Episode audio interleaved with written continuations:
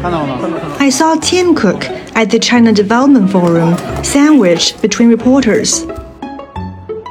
He was one of the VIPs at the forum held at the Diaoyutai State Guest House in Beijing over three days.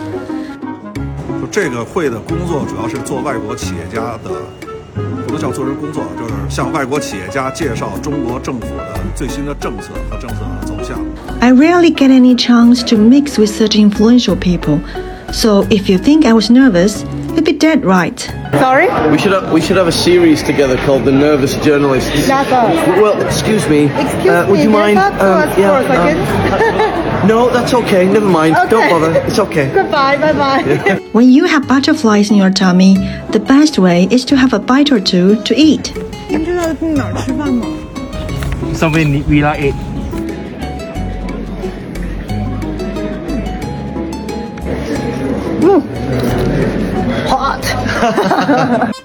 And it worked.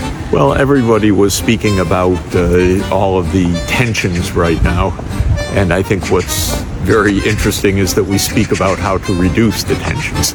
It's very hard to do business when the, the U.S. is blocking trade, when it's blocking finance, when it's blocking flows of technology, when it's pressing TikTok to sell. All of these things are really detrimental to normal economy. And what everybody said today was these tensions are leading to more economic crisis and more financial instability. Despite the rising geopolitical tensions, the meeting sent out positive signals. Everyone was looking for solutions. I think it's very encouraging to see how China is uh, truly being a part of uh, the journey for the world and taking a big step forward. Uh, there's a lot, a long way to go, as you're saying, but it's extremely encouraging for everyone to see that we need to stand together on this and we cannot be divided in a global level.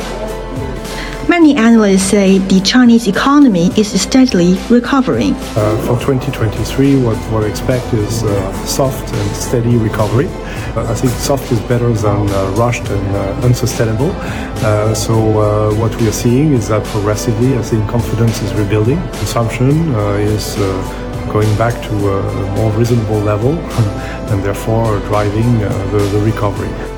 I also got to chat with the summit's old timers. All the foreigners that I know who are back in China, like me, are very happy to be back and seeing their old friends and, and discussing serious issues. This is this your first year at the forum? Uh, no, I think I, I was at the first forum 25 years ago.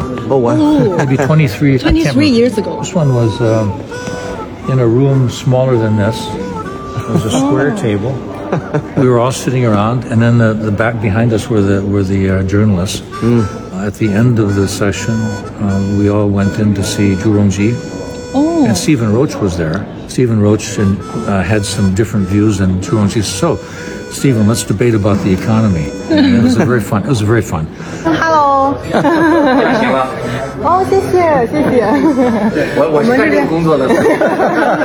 今天来到这个论坛，比较大的感受是什么？这个抗疫的优化整个政策以后，这是第一次回来呃 CDF， 啊、这是非常兴奋。很多跟很多同事交流以后呢，觉得这个总体呢我们还是比较乐观，啊、还是呢我们国家的经济体量是非常大，不但是对我们港铁和对所有的不同的公司呢，也是一个很吸很有吸引力的市场。